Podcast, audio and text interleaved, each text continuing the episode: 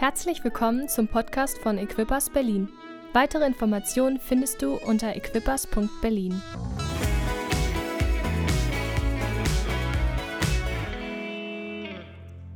Wir haben letzte Woche gehört, Pastor Jürgen hat heute erzählt, wir denken in dieser Zeit über, komm zu Jesus, komm zu ihm, bleibe bei ihm, lebe mit ihm.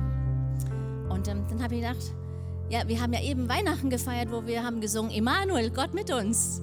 Und, äh, und dann kam mir sofort dieses Paradox, ne, wir müssen Gott suchen, aber er hat gesagt, er ist bei uns alle Tage.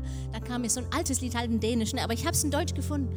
Jetzt höre ich mal, wie viele das vielleicht kennen. Dann singen wir das gleich zusammen. Das ist super einfach.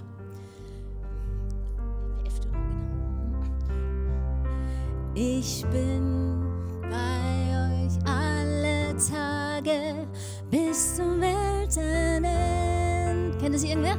Ich bin bei euch alle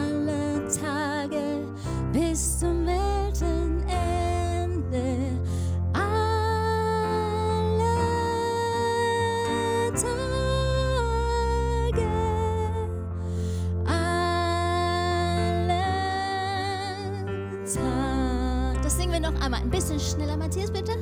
Ich bin bei euch alle Tage bis zum Weltenende. Alle Tage. Alle Tage. Sehr gut. Matthias, du kannst weitermachen. Das singen wir jetzt in Kanon. Gruppe 1 hier vorne, Gruppe 2 hier vorne und ihr da hinten, ihr seid frisch, oder? Gruppe 3? Yeah, super. Und wir fangen an. Ich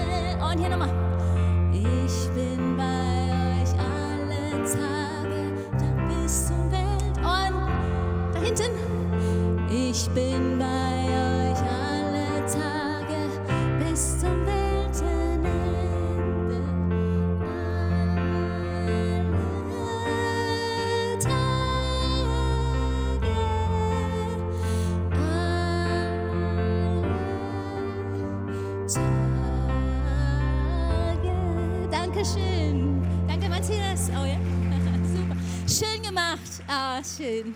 Ist das nicht gut, so ein altes Lied plötzlich kommt und so eine Wahrheit sagt, Gott ist, ich bin bei euch alle Tage.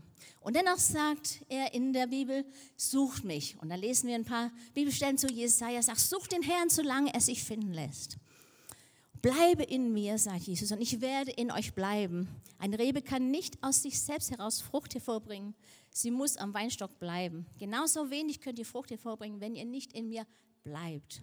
So sucht ihn und bleibt in mir. Und 1. Korinther 3, 16, wisst ihr nicht, dass ihr Gottes Tempel seid und der Geist Gottes in euch wohnt? Gott ist bei uns alle Tage. Er möchte, dass wir ihn suchen, dass wir in ihm bleiben und dass wir bei ihm wohnen. Und der wohnt in uns. Und das ist so, okay, eine bewusste Entscheidung unserer Seite. Also er ist bei uns, aber um Fokus auf ihn zu haben, dann muss ich mich von Ablenkungen wegdrehen und ihm anschauen. Wir können sehen, Mose im Alten Testament, der ist aus dem Lager rausgegangen, um Gott zu treffen, auf irgendeinen Berg, nicht irgendeinen, aber auf dem Berg Gott zu treffen. Und Jesus ist, nachdem er wunderbare Sachen gemacht hat, wo er super populär war, weggegangen, um mit Gott Zeit zu verbringen. Ja. Und wir wollen uns auch aufmachen. Gott ist ja immer da, haben wir eben gesungen. Und äh, da gibt es so eine Bibelstelle, die habe ich schon von meiner Kindheit auf sehr vielen Respekt dafür gehabt. Das lesen wir jetzt zusammen, Matthäus 7.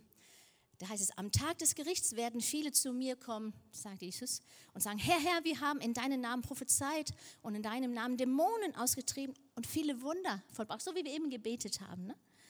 Doch ich werde ihnen antworten, ich habe euch nie gekannt. Fort mit euch. Das hat mich immer so betroffen. Nein, so möchte ich nicht am Ende meiner Tage, wenn ich für Jesus so alles gegeben habe, dass er dann sagen könnte, ich kenne dich nicht. Das wäre so ganz, ganz schrecklich für mich, darüber nachzudenken. Können wir Schönheit erkennen, wenn wir es sehen oder erleben oder eben wenn es an uns vorbeigeht. Es gab im, in 2007 hat ein Geiger in der Metro von Washington DC 45 Minuten allerschwierigste Bachstücke gespielt. Ähm, und, ähm, und dann sind Leute vorbeigekommen. Einige Kinder wollten stehen bleiben, aber die Mütter hatten es eilig nicht, die mussten weg. Und der hat in 45 Minuten 32 Euro verdient. Und äh, dann hat sich nachher herausgestellt, das war ein, Social also ein Experiment, ein soziales Experiment. Das war Joshua Bell, einer der besten Geiger hat am Stradivarius gespielt, der 3,5 Millionen Euro wert ist. Und zwei Abende davor in Boston hat er ein volles Haus und so der Durchschnittsticket für die gleiche Musik war 100 Euro. Ne? Und dann ist dieser, oh, wenn wir es nicht schaffen, so was Wertvolles, was, um was laufen wir, laufen wir dann vorbei? So ein wertvolles Instrument, wertvolle Musik, wertvoll, also einer der besten Geiger. Was, was verpassen wir dann sonst noch? Sehen wir es, wenn Gott uns äh, wunderbaren Sonnenaufgang zum Beispiel und Sonnenuntergang schickt. Manche sagen, das sind Gottes Pralinen, die er uns schenkt. Sehen wir das? Oder wenn er durch Hilfestellung oder andere Segungen versucht, uns zu erfreuen, bemerken wir es. Ja. Wir müssen uns nach ihm ausrichten, stehen bleiben, wie in der Metro. Ne? Eine habe ich gesehen, sie ist stehen geblieben und hatte ihn erkannt. Äh, und sie konnte ihn dann begegnen. Es war wunderbar für sie. Ne? Genießen ich habe sehr spontan Donnerstagabend spät ein paar Stimmen eingefangen, zu dem Gott suchen, was heißt das für dich? Und jetzt kommt die erste Stimme. Heike ist unsere erste Stimme dazu. Bitte schön. Ich habe bei David dieses Wort gefunden im Psalm 63, dass er Ausschau hält nach Gott, dass er seine Macht und Herrlichkeit sehen möchte. Das hat mich sehr erinnert auch an unseren Urlaub, wo wir Ausschau halten in den Bergen nach Adlern. Und das will ich mitnehmen in meinen Alltag, Ausschau halten nach Gott. Wunderbar, danke Heike. Wie macht man das mit einem unsichtbaren Gott? Nach, ich fand dieser Gedanke so toll, den haben wir im Gebet gehört, hat Heike mitgeteilt, Mittwoch oder so. Ich fand es super Idee. Wie, wie halten wir Ausschau? Aber nach einem unsichtbaren Gott, wie macht man das? Ähm, ich habe jetzt Wege mitgebracht. Wir kennen, wir kennen ja die, alle Wege führen nach Rom. Und äh, das können wir jetzt nicht sagen, alle Wege führen zu Gott, weil es ist ja ganz klar, diese Gegend, es gibt einen Weg durch Jesus. Ne? Sag, ihr müsst durch, die, durch die, das enge Tor und der Weg dahin ist schmal. Aber danach gibt es viele Wege, wie wir Gott begegnen können, auch dahin. Ne? Aber wir müssen zu Jesus kommen, aber es gibt viele Pfade oder was auch immer, wie wir Gott erleben können. Und da habe ich heute eine ziemlich lange Liste mitgebracht, die ist nicht in, äh, generell in Wichtigkeit geregelt. Ich habe zuerst das Wort Gottes, äh, komme ich dazu. Das ist, finde ich, also für mich das Wichtigste. Aber sonst ist es ist so eine Reihenfolge an Sachen, die die ist auch nicht, äh, die ist nicht ausgeschöpft, die Liste. Da hast du bestimmt andere Wege. Freue mich nachher von dir zu hören. Aber als erstes habe ich hier Wort, das Wort lesen, die Bibel lesen, mit der Absicht, Gott besser kennenzulernen. Vielleicht erlebst du nicht Gottes Gegenwart und so. Und, und auch wenn du Bibel liest und so. Und manchmal kann es sein, weil wir nicht wissen, dass wir ihn persönlich kennen dürfen. Manchmal liest man ja auch die Bibel und sagt, okay, was kann Gott für mich tun? Und das kann so ein Gefühl von Gott ist ein ferner Gott im Himmel da oben, statt dieser persönliche Gott, der mit dir eine Beziehung aufbauen will. Und so kann man die Bibel anders lesen. Da kannst du auch äh, mit Vorteil seine offenbarte Charaktereigenschaften studieren, verschiedene Namen, die er hat. Dann wird es sehr schnell intim mit ihm. Wir werden demnächst hier ein neues Lied lernen äh, über einen Gottes Namen, Jire. Ich weiß nicht, ob es richtig gesagt ist, aber das ist Gott, unser Versorger. Und das Lied hat mich, also ich habe es nicht gefunden, äh, die anderen hier im Team haben es gefunden, aber das begleitet mich schon ein halbes Jahr sehr eng, weil darum auch, so wie Paulus auch sagt, ich habe gelernt, in allem zufrieden zu sein. Ne? Gott ist mein Versorger, egal was ich brauche. Und so ein Lied kann, äh, oder so ein Studium in einem Namen, Charaktereigenschaft von Gott kann uns sehr, weit, sehr viel weiterhelfen. Ähm, die Bibel, das sind Liebesbriefe an uns, an dich. Und wenn wir die entschlüsseln, dann wird, dann kann eine Liebe entstehen, die keine irdische Beziehung gleichkommt. Wir können die Bibel lesen, aber es ist auch wichtig, dass wir die Bibel studieren. Und was ist dann der Unterschied? Jemand meinte mal, du musst was niederschreiben. Also du brauchst Papier und Stift oder was zum Tippen, was dir lieber ist. ähm, liest die Bibel und dann machst du dir Notizen dazu. Das als grobe Einschätzung, was Bibelstudien ist. Ich habe jetzt zwölf Methoden, die ich jetzt ganz schnell bringe. Das gibt es bestimmt mehrere. Ich habe jetzt Rick Warrens aus einem Buch genommen. Das sind nicht von ihm, aber so wie er die gesammelt hat, die sage ich jetzt. Und dann kann ja sein, dass du Lust hast, dir da auf den Weg zu machen und neue Methoden auszuprobieren. Es gibt eine halt Andachtsmethode. Da nimmst du ein Bibelteil, liest es und dann betest du Gott, wie kann ich das anwenden? Oder ein Kapitelresümee oder Charaktereigenschaft, die ich eben besprochen hatte. Oder die thematische Methode. Ähm, und deshalb habe ich hier ein paar, ich euch wollte euch zeigen, wie ich meine Jugendjahre verbracht habe mit einem, ich komme aus Dänemark, aber Dänisch ist eine kleine Sprache, die skandinavischen sind klein und Bücher teuer. So ich musste mit einem deutschen, nee, mit einem norwegischen ähm, Bibel, Ohrbuch, Ortbuch, Wörterbuch anfangen und dann musste ich hoffen, dass ich wusste, wie heißt das jetzt in Norwegisch und dann hier suchen, Wort und so dann lernen, was die Bibel dann sagt. Heute ist es viel einfacher, oder? Was machen wir? Tippen ein, Bibel, ein Wort, was du suchen willst und zack, hast du die Welt an deinem Bildschirm, ganz umsonst. Also Bibel zu studieren ist nicht so schwer, wie es mal war. Ähm, da gibt es eine biografische Methode oder Bereich, also ich weiß nicht, wie ich es übersetzen sollte, das ist größer als jetzt Thema davor. Thema, äh, Bereich wäre zum Beispiel Gebet, aber dann könnte man auch ein Thema machen, die Gebete Jesu. Also das ist ein bisschen größer, diese Bereichsstudie. Ähm, Wortstudie, da gehen wir mit Mikroskop an einem Wort. Was hat der Verfasser gemeint, als er dieses Wort genutzt hat? Buchhintergrundmethode oder Buchübersichtsmethode oder Kapitelanalyse, wo wir alles auseinandernehmen in diesem Kapitel. Und danach die Buchsynthese, dann vereinen wir, setzen wir das wieder zusammen, was wir eben auseinandergenommen haben. Dann geht es dann nicht um Details mehr, sondern nur das Gesamtbild. Oder auch als Zwölfte hat er Versanalyse, wo du einen Teil der Bibel nimmst. Dann gibt es auch verschiedene Übersetzungen der Bibel. Ich habe jetzt hier ein, mein erstes deutsche Bibel mitgenommen, die hat mir mein Mann geschickt, bevor er mein Mann wurde. Ihr könnt das hier sehen. Guckt, da steht mir Nielsen, Nielsen, wie wir sagen. Das hat er mir süß, ne? genau. Aber ich habe kein Wort verstanden. Guck mal, hier so groß. Ich war so dankbar, aber es war so schwer, Elberfelder. Ne? Und dann mein begrenztes Deutsch, damals ja viel begrenzter als heute. Aber danke schön, mein Schatz, du hast Wertvolles gegeben. Aber guck, wie ich es heute mache mit deutschen Bibel, dann habe ich, da gibt es verschiedene Wege. Aber ich nutze auf den Bibelserver, Bibelserver, und da kann man oben, wo der rote Pfeil ist, da kann man klicken und dann kommt so ein Bild wie hier unten. Da kannst du verschiedene Übersetzungen und zack, dann kannst du deine beliebige Bibelstelle eingeben und dann hast du 10, was auch immer, viele, 20, 30 Bibel und Übersetzungen an deiner Hand und da kannst du suchen und studieren. Ist das nicht herrlich? Was für ein Geschenk ist das? Früher war das teuer, so viele Bibel zu haben. Du kannst Bibelverse auswendig lernen. Äh, ich schreibe sie dann gerne nieder. Merk so Kärtchen hier. Wir haben von mehreren Frauenkonferenzen habe ich immer noch Kärtchen übrig. Dann drehe ich sie um und dann schreibe ich dann mal Bibelvers, nehme sie mit dem Auto oder hänge sie irgendwo auf. Oder du kannst so machen wie manche hier. Ich habe so ein wunderschönes Buch bekommen. Oh, das ist so schön. Mit auch Kunst drin und halt Bibelversen. Ja, guck mal, wie schön das ist. Oder so, die, die kleinen Dinger jetzt hier. Hannah hat schöne Kunstwerke gemacht und Bibelstellen draufgesetzt und die haben wir dann hier möglich. Guck, wie schön das ist. Das hängt ganz, hängen viele an meinem Kühlschrank zu Hause. Das ist ein Weg, wie man sich Gottes Wort einprägen kann. Und dann beten, dass Gott das lebendig macht. Wir wollen nicht nur auswendig lernen, sondern das soll in uns leben, oder? Wir können Gottesdienste besuchen. Yay! Ein richtig guter Weg hast du heute gewählt und auch zu Hause. Du bist dabei. Ähm, das ist ein guter Weg, Gott zu suchen. Kleingruppen besuchen, Bibelstudiogruppen. Du kannst Predigen hören, auch hier ja nachholen, wenn du heute nicht da warst. Oder die ganze Welt liegt dir da wieder zu Füßen. Das sehen wir lokale Prediger dann manchmal ein bisschen doof aus, weil du hast alle Starprediger der Welt, kannst du hören, was dir gut tut. Ich nutze das auch oft. Du kannst Gespräche mit anderen Menschen führen. Das ist auch oft ein Weg zu Gott.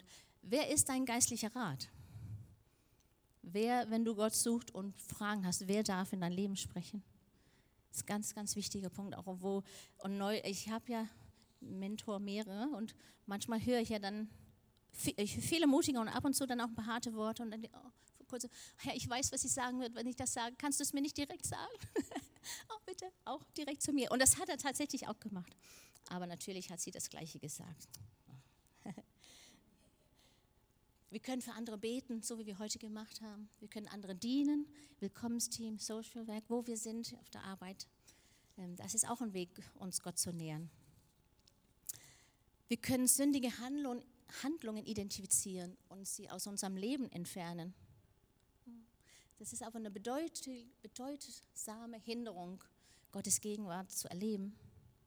Sünde zerstört die Beziehung zwischen einem heiligen Vater und seinen Kindern.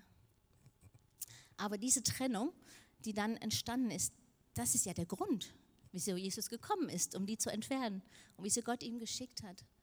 Ähm, so, er möchte es ja nicht, dass die Trennung da ist. Und Römer 6,23 sagt uns, der Lohn, den die Sünde zahlt, ist der Tod. Gott aber schenkt uns unverdient aus reiner Gnade ewiges Leben durch Jesus Christus, unserem Herrn. Wow, wir sind vergeben durch Jesus. Und das ist der einzige Weg, das ist dieses, das enge Tor. Ähm, das ist der einzige Weg, den wir wirklich enge Beziehungen mit Jesus haben können und die Fülle seiner Gegenwart erleben. Und da können wir auch, wenn wir beten, den Heiligen Geist fragen, Gott, äh, uns zu zeigen, was, was erfreut den Vater nicht. Und dann schnell sein, es zu beseitigen. Vielleicht mit viel Gebet, damit es klappt. Das ist ja nicht immer leicht, sich Umkehr zu machen, oder? Stimmt's? Mhm. Ja. Wenn wir es aber machen, dann merken wir, dass es erfüllender und äh, angenehmer ist als irgendwas, was wir aufgeben. Dankbarkeit Gott gegenüber, äh, das ist der Eingang in seine Gegenwart, sagt wenn wir ihm preisen. Das ist so das Passwort, Praise ist das Passwort, Lobpreis ist das Passwort. So, wenn wir rein wollen, dann müssen wir dankbar sein ihm gegenüber. Das ist ein sehr guter Weg, dort anzufangen. Freude in allen Lebenslagen ist auch eine Art, ihm, ihm Ehre zu zeigen und zu ihm zu kommen. Ich erlebe ihn oft in der Natur, bin sicher viele von euch, vielleicht viele in der Wissenschaft, was so passiert. Ich, ähm, ich musste schmunzeln, bei der, als ich darüber nachgedacht habe, als ich neu in Deutschland war mit meinen begrenzten deutschen Kenntnissen, hatte ich wieder von Rick Warren ein Buch gelesen und war so, ja, ich bin so eine, die Gott in der Natur erlebt. Und das heißt in Englisch a naturalist. Und dann habe ich das einfach übersetzt und da waren so ein paar Pastoren bei uns zu Hause und nicht irgendwelche, sondern welche, die wir schon hm, nicht so gut kannten, aber Respekt vor hatten. Und dann habe ich groß verkündigt, ich bin ein Naturalist. Und dann hat er nicht schlecht gestaunt und mir aufgeklärt, dass das eine FKK in Deutschland bedeutet. hm, nicht gerade, was ich so sagen wollte. Vielleicht erlebst du, erlebst du Gott in der Kunst. Ähm, wir hören jetzt von Salome einen Weg, den sie sehr gerne zu Gott geht. Äh, ich liebe es, Gott zu suchen, indem ich Lobpreis mache. Ich liebe es, ihn da anzubeten und das baut mich mega auf und ermutigt mich, egal was vor mir liegt. Ich habe danach viel mehr Kraft und kann so durchstarten, wie ich es brauche. Ja, danke an die Technik, dass ihr es so super macht. Ja, ein Weg ist Lobpreis zu Gott zu machen. Er liebt den Lobpreis seiner Kinder. Psalm 22,3 sagt, du bist doch heilig, du wohnst dort, wo dein Volk Israel dir Loblieder singt. Er wohnt da drin, sagt er. Er liebt es, er liebt es. So, wenn du Gott begegnen willst, dann schließt die, die Engel an, was auch immer, und hier das Chor hier oder zu Hause und dann sing zu ihm und erlebe seine Gegenwart durch Lobpreis. Das kann wirklich wie so ein Katharsis sein auch. Ne? Da kommen Sachen dabei weg, die uns nicht gut tun. Und ihm anzuschauen ist gut für uns. Er liebt dich. Wenn die hat einen anderen Tipp für uns, den hören wir uns bitte jetzt an. Kennst du das? Alltag ist manchmal echt brutal. Man hat super viel zu tun und im Alltag vergisst man gerne Gott. So geht es mir manchmal. Und was mir total hilft, wenn ich Gott suche, ist, dass ich anfange, eine Regelmäßigkeit einzubauen. Dass ich jeden Tag wieder aufs Neue irgendwie einen Punkt am Alltag habe, wo ich sage: Hey, diese Zeit gehört nur Gott. Und ich will dich ermutigen, und es ist so cool, einfach Gott zu suchen im Alltag und das regelmäßig zu machen. Come on, yes. Wen hilft das auch? Wer kämpft damit? ich bin Spontantyp. Ich finde es manchmal herausfordernd. Aber ich liebe es eigentlich, meinen Tag so anzufangen. Dann ist der Tag sowieso besser. Aber du wirst deinen Weg finden mit, mit Gott. Aber mehr fokussierte Zeit mit Gott, dann wirst du eine wachsende Realisierung seiner Gegenwart bemerken. In allem, was du für und mit ihm machst. Wir können beten.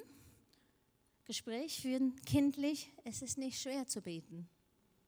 So wie du mit einem lieben Menschen redest, so redest du mit Gott. Dann eine Sache, die mir auch sehr wichtig ist, jetzt habe ich vergessen, das deutsche Wort herauszufinden. Journaling, hilf mir bitte. Ja, ich dachte, ja, genau. Also das Beste, was, das nächste, was wir kommen, danke, ist Tagebuch schreiben. Das ist nicht das typische Tagebuch, was man so kennt. Das ist nicht, wo ich schreibe, ich habe das und das und das erlebt. Das ist es nicht, sondern es ist quasi mein Gespräch mit Gott niederschreiben und alles Mögliche. Ich tue da ganz viel rein, zum Beispiel Bibelstellen, Genau, seitdem ich schöne Bücher kaufe, dann, dann sieht es besser aus bei mir. Die ersten Jahre konnte ich mir nicht so schöne Bücher leisten, aber es ist wert, manchmal ist es gut, sich was Wertvolles zu kaufen, um das dich selbst zu sagen, das ist wertvoll, was ich hier drin schreibe. Und das ist es ja, was Gott uns sagt oder was wir ihm sagen. Ähm, Bibelstellen, ähm, schreibe ich da manchmal auf. Wenn wir es durch die Finger bekommen, dann, äh, dann lernen wir das besser manchmal, manche von uns auf jeden Fall. Und manchmal nehme ich mir Zeit, es etwas schöner zu machen, dann kann ich es wieder finden und freue mich drüber. Ähm, und dann, wenn ich dabei sitze und, und äh, also das, ist, das habe ich nicht gemacht, als die Kinder klein waren, da hatte ich keine Zeit dafür. Aber seitdem habe ich es wieder entdeckt und freue mich, das ist dann auch Meditation. Ich kann nachdenken, wenn ich das dann äh, so ein bisschen ausmale, ab und zu. Dann ist das auch offen Dialog mit Gott ja, es fängt oft wie ein Monolog an, aber hoffentlich kommt Gott zu mir durch und ich kann schreiben, was er mir dann beibringt. Das sieht dann nicht mehr schön aus und ist ja auch privat, das habe ich kein Foto von, müsst ihr euch enttäuschen.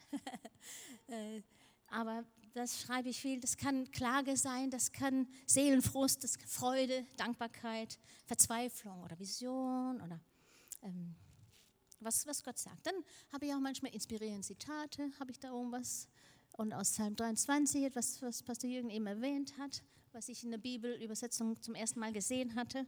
Ähm, oder Liedtexte, wie das nächste Bild zeigt. Das ist ein Lied, was wir hier auch gesungen haben. Oder eben prophetische Worte. Wenn ihr gut hinschaut, seht ihr oben bei Dr. Michael Maiden, ist ja jetzt an sich nicht wichtig, aber da, wo der rote Pfeil ist, da steht das, was uns eigentlich zusammengeführt hat, dass, dass wir dafür offen waren, habe ich niedergeschrieben, das Wort, das Wort Wort für Wort. Und das haben wir immer gebetet, hier unten, dass eine Gruppe auf uns zukommen wollte und Haus und so weiter. So, das steht zum Beispiel auch in so einem Tage, so ein, was nennen wir, Jesus-Tagebuch. Ja, yeah. schön.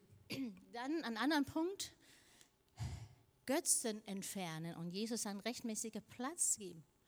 Wie bitte? Ich habe doch keine Figuren zu Hause rumstehen, die ich anbete. Was meinst du denn mit Götzen? Lass uns Psalm 23, Vers 2 lesen.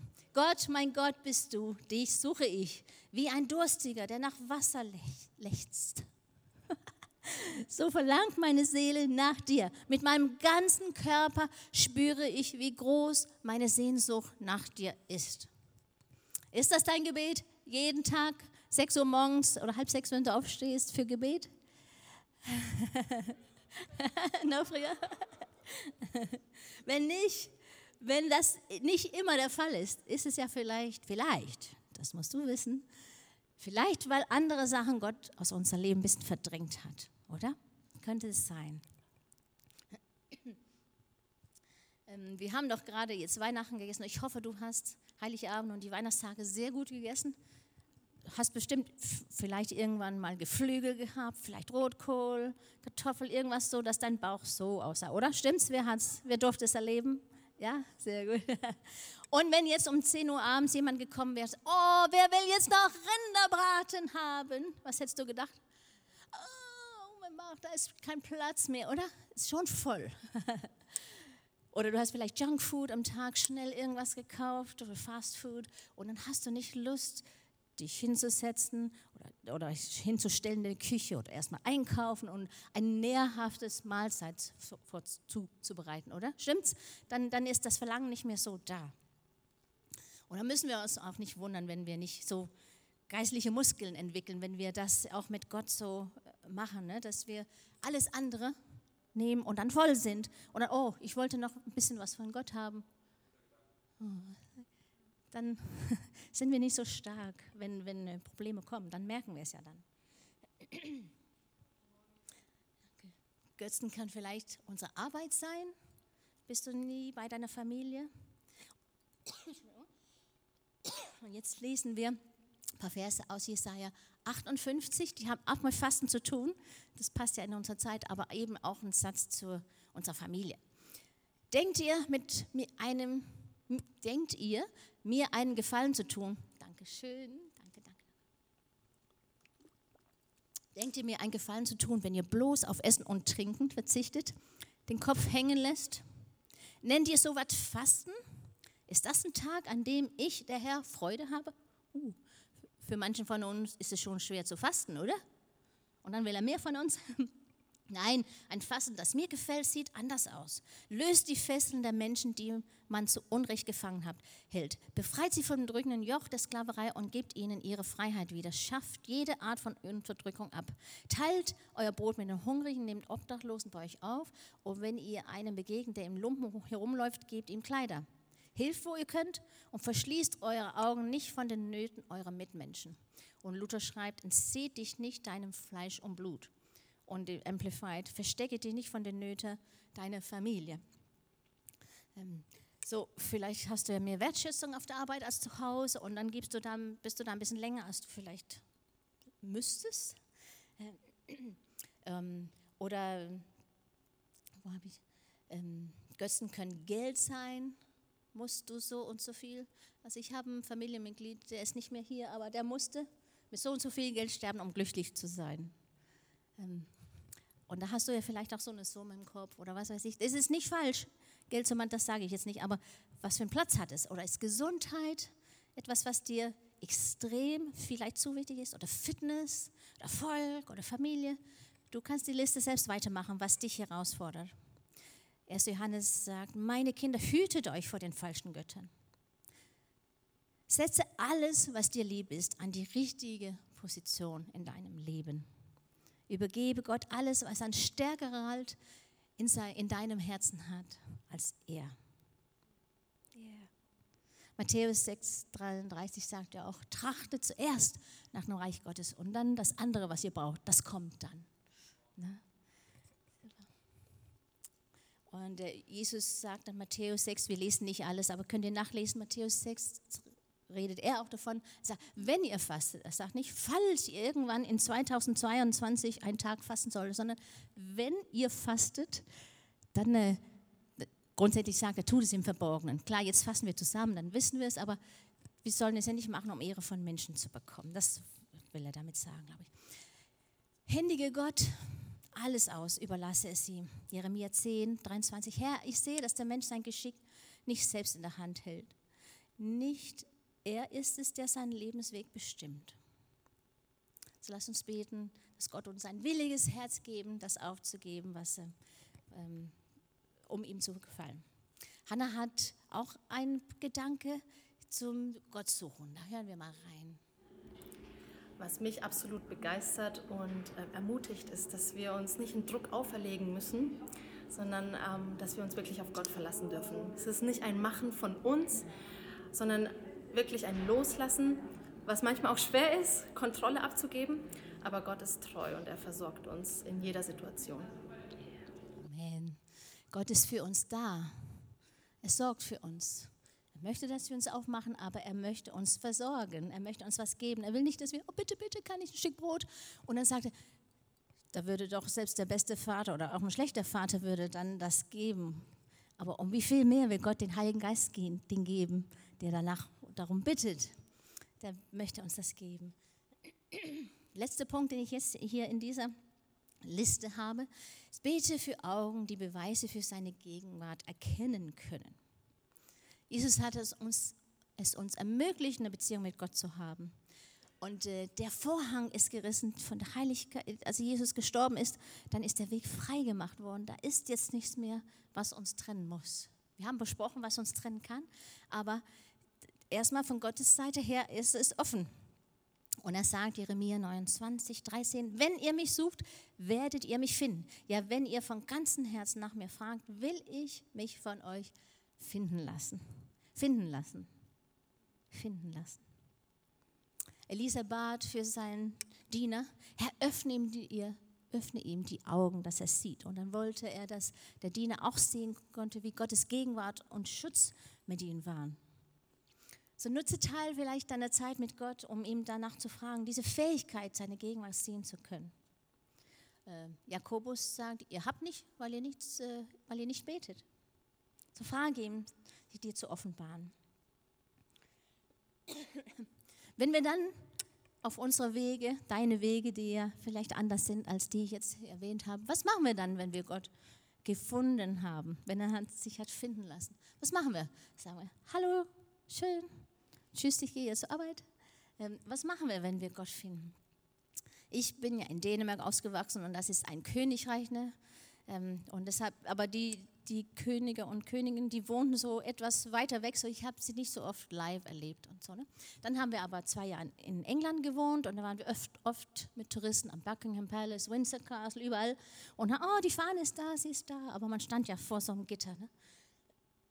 Dann aber in 95 war großer 50 Jahre Feier, Militärparade und alle mögliche.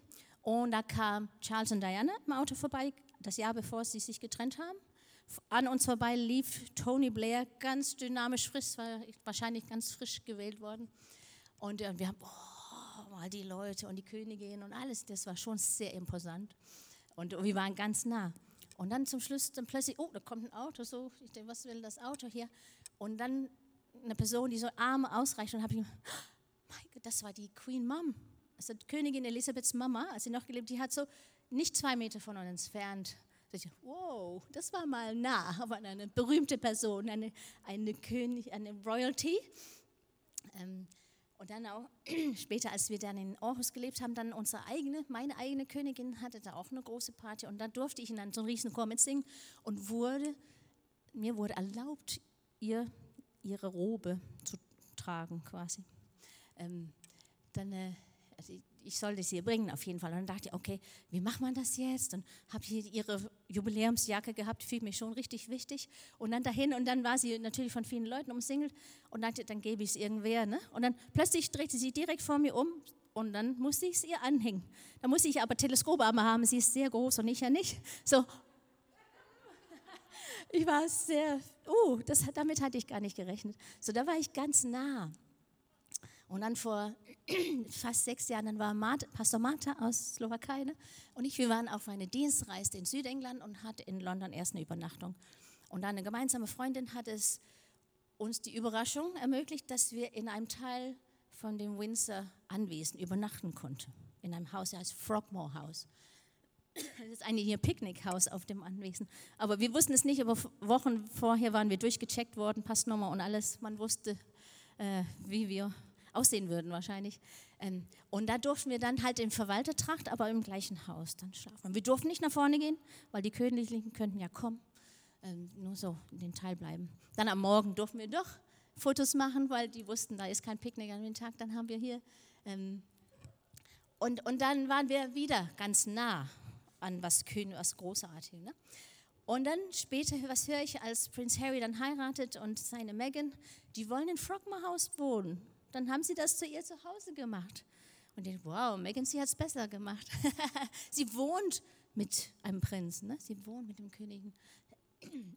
Und wie ist es mit uns? Wollen wir Visite machen oder wollen wir wohnen? Psalm 91 sagt, wer unter dem Schutz der Höchsten wohnt, darf bleiben im Schatten des Allmächtigen. Darum sage ich zum Herrn, du bist meine Zuflucht und meine sichere Festung. Du bist mein Gott, auf den ich vertraue. Und da habe ich dann dazu so ein Wort, ein kleines Wortstudio gemacht. Das könnt ihr jetzt sehen, das sieht absolut nicht toll aus. Da muss es schnell gehen, musste ich nur ein paar Bilder festhalten. Wenn wir das nicht, okay, ja, das dauert wahrscheinlich. Ähm, aber da hatte ich dann, wisst ihr noch hier diese Armbänder, hier das Orangen hier unten, da hat man Einlass irgendwo. Ne? Und unsere Kinder haben mal ihr Papa gefragt, ey, können wir mal so ein Armband bekommen, damit wir zu euch da nach hinten kommen können? Und dann Jürgen hat gesagt, ey, du bist mein Kind, du brauchst kein Armband, du, hast, du kannst immer zu mir kommen. Oh, das war schön, ne? Das war ein richtig tolles Bild für wie es mit Gott ist. Und da seht ihr meine schöne, meine schöne Kunst. Ne? Hier unter dem Schutz des Höchsten kann mir nichts passieren. Es kann regnen, die Sonne kann draufprallen, wie es ist aber ich darf da entspannen und gucke auf dem Sofa, ich darf wohnen. Ich bin nicht nur so eine Form, form äh, förmliche Visite, sondern ich lebe im Haus des Herrn. Ist das nicht schön? Ja, schön. Und auch diese, na okay, das, das kommt ein anderes Mal. Ich bin von diesem Schattenbild, auch dieses Sonnenschutz fasziniert. Aber das, da reden wir vielleicht ein anderes Mal drüber. Und auch hier dieses, das ist leicht mit Gott zu reden, ne, wie, wie, wie ein Kind. Er sagt ja selbst das Lobpreis von Babys, die ja nicht richtige Worte das können böse Macht, Mächte zurückdrängen. Hä? Also wir müssen nicht schlau und so weiter sein. Ähm, und jemand, äh, eine Auslegung vom Vater unser ist dieser erste Satz, Vater unser, der du bist im Himmel, dass ich halte inne und erkenne, dass in der, so in der Luft um mich herum, da bist du da. Atme ein. Es ist nicht schwer, es sei denn, man hat Corona oder so. Ne? Ähm, haben wir probiert, bisschen Ortennot hatten wir. Aber sonst, normalerweise ist es ja nicht schwer. Wieso scheint es dann manchmal so schwer und als ob Gott abwesend ist? Und ich, ich ich nehme einfach an, so wie ich äh, Christen kenne, dass es Menschen hier sitzen, die sagen, ich finde es schwer, Gottes Gegenwart wahrzunehmen. Wie ist es, wieso ist das so? Ähm, dazu ein Gedanke, jetzt keine Antwort dazu, aber C.S. Lewis hat ein Buch geschrieben, das heißt Dienstanweisungen für einen Unterteufel, wo er quasi als Dämon, er ist so ein, ein, ein guter Dämon, also ein kräftiger Dämon, da muss jemand heranziehen. Und dann erklärt er ihm die Welt. Und wenn er vom Feind spricht, dann meint er natürlich Gott, unser Vater. So er sagt hier zum Wormwood oder Screwtape, wie auch immer heißt, lass dich nicht täuschen, Wormwood.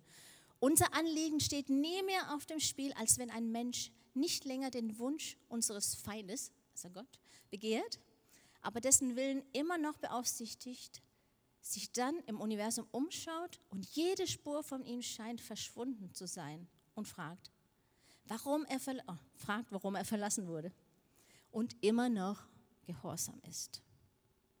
Hm. Wir sind verschieden. Du musst Gott nicht so erleben wie der neben dich.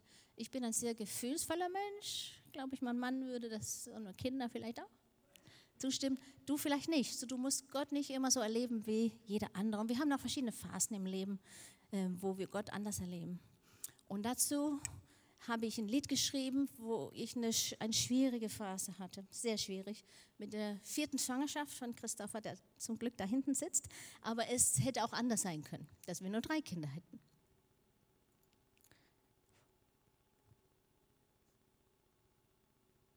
Und ähm, oh, die Schwangerschaft, sorry, naja, beweise ich eben, was ich eben gesagt habe, gefühlsvoller Mensch. oh mein Gott. Ähm, aber die Hälfte der Schwangerschaft war auch extrem schwierig. Ich habe schon gelitten und wusste nicht, wieso tut Gott nichts? Wieso antwortet er nicht? Oder? Und dazu werde ich jetzt versuchen, uns das Lied zu singen, was ich dann bei der Segnung von Christopher gesungen habe, weil da hatten mir alle Ärzte und, und, und Krankenschwestern so eingeladen. Und ich wollte, dass sie hören, was Gott tut, weil sie haben das Leid gesehen und wussten, was auf dem Spiel Ich war auch fünf Tage Intensivstation und so. Ne? Und wir konnten uns nur besuchen, wir konnten nicht zusammen wohnen die ersten paar Wochen, uns nur kurze Visite leisten und das hat wehgetan. Aber ähm, dann würde ich jetzt gerne das Lied singen und dann danach, dann beten wir zusammen.